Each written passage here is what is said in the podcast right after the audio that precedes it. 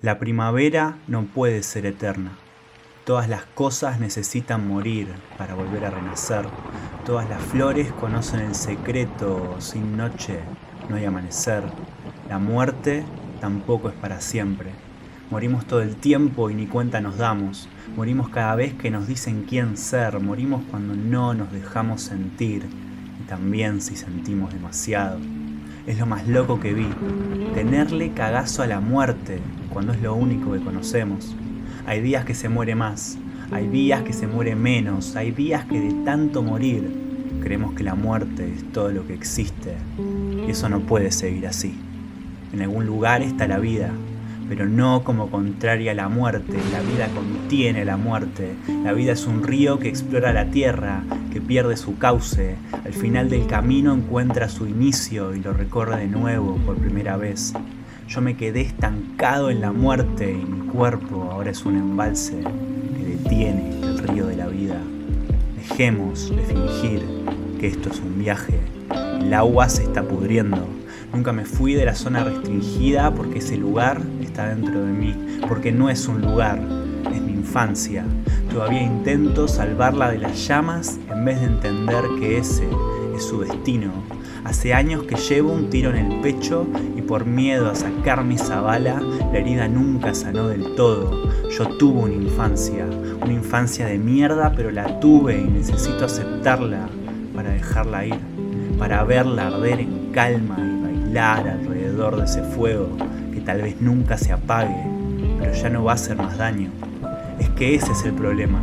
Ocultar el dolor solo logra perpetuarlo el dolor se añeja en barricas de un roble llamado silencio y se vuelve un veneno que ningún cuerpo puede resistir. Nace el autoengaño.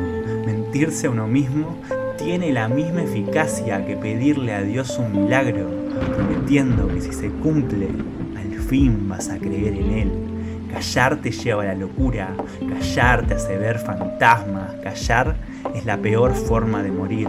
Ser testigo de la existencia sin poder abrazarla, ser espectador de tu propia vida sin saber apagar el piloto automático. Ignorar la historia te condena a repetirla. No sé si el pasado me persigue o soy yo quien no se cansa de traerlo. Vuelvo a las mismas situaciones y recibo el mismo golpe aunque el puño ya no esté ahí.